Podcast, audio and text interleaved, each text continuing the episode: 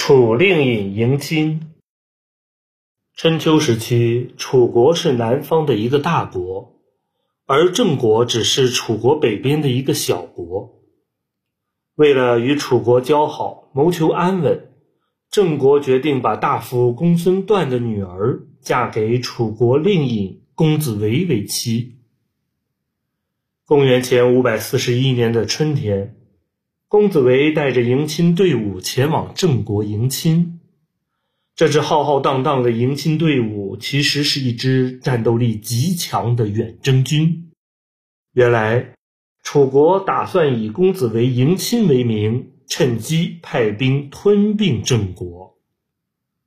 郑国的上卿子产听说公子围带着军队前来迎亲后，便派能言善辩的使者子羽去对付他们。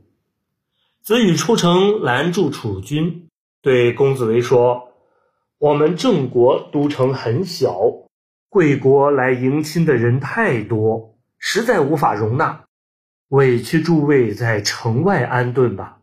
不周之处，还望多多包涵。”公子围听了很恼火，对子羽说。在这荒郊野外迎亲，岂不失了贵国的体面？子羽说：“我们郑国是个弱小的国家，本来想依赖贵国保护我们的安全，但今天贵国的所作所为，无疑是包藏祸心，想借迎亲之机灭亡我国。要知道，如果一个小国失去依赖，反被大国吞灭。”那其他的小诸侯国就会提高警惕，不再轻信大国的甜言蜜语，所以还请您三思啊！公子围见阴谋已被识破，只得放弃原来的偷袭计划。他独自入城迎亲后，便马上离开郑国，回楚国了。